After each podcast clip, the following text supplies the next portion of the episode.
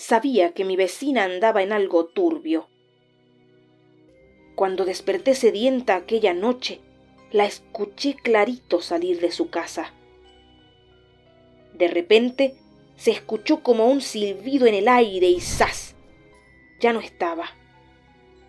Su auto seguía estacionado frente a la casa y no la oí entrar de nuevo. La espié cada noche desde entonces para descubrir qué hacía, pero se estuvo conteniendo hasta hoy. Recién ahora que la veo se confirma mi sospecha. La muy idiota no se pudo aguantar más y sale a pasearse como una tonta en la vieja escoba de su abuela. Va a hacer que nos descubran a todas.